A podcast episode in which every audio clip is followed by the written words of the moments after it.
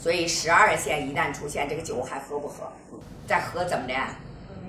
是不是坐着飞机报道去了？那记住，一般这一线下来的生殖功能怎么的？弱，一般都弱了。甚至于有的一些人出现什么阳痿啊、早泄呀，女同志也出现性功能减弱的一些问题。九线完了是不是十线？是。好。九线包一个手指，十线包几个？九线包俩，十线是不是包一个？对。好。肝气郁结线，老生气的人，老生闷气的人，你们看看去，很多人，男同志少，男同志少，女同志。啊，很多人都有这条线，啊，我们叫肝气郁结线。如果有了这一条线，大家想一想，睡不好觉的时候，我们除了给他用镇静安眠的，我们还要用什么？疏肝理气解郁的，对不对？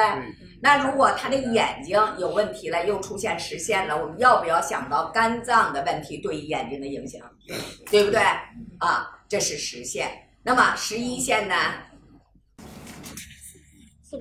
十一线我们叫什么叫性线，也叫生殖线，对不对？这个线一到三条，一到三条，啊，一条也不少，三条也不多，啊，一到三条你只要有就行。长度看不超过我们小指的中线的垂线，这条线没有怎么着？先天的不孕不育，明白了吧？一般都是先天发育有问题，先天的不孕不育。那如果这一条线从这条线拉出来一条线，这叫什么？是不是十二线？延长往这边走，把这个无名指的中线怎么着切过去了，对不对？好，十一线下来了，十一线。本来应该这样走的，结果他咵这样下来了，是不是叫肾虚？那记住，一般这一线下来的生殖功能怎么的？弱，一般都弱了。甚至于有的一些人出现什么阳痿啊、早泄呀，女同志也出现性功能减弱的一些问题，啊，是这样的。所以这个是肾虚，啊，这十一线，十二线的。那我刚才给大家讲了，没有十一线叫先天的不孕不育，那后天的不孕不育呢？激素水平的缺失或者其他的一些问题，是不是这坎位怎么的？是不是低平？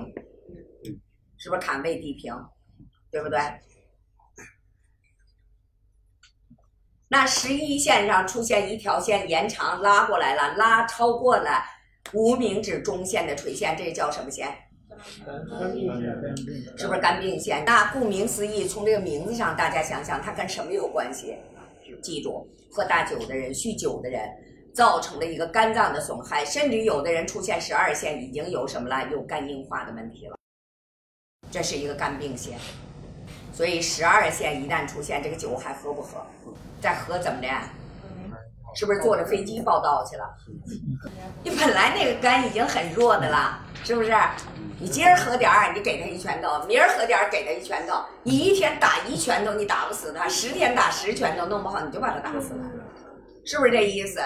哎，所以我们喝酒的同志们，你们注意了。咱们卫生部原来有个副部长叫王种德，他曾经讲过，一个人如果大醉一次，等于得一次急性肝炎。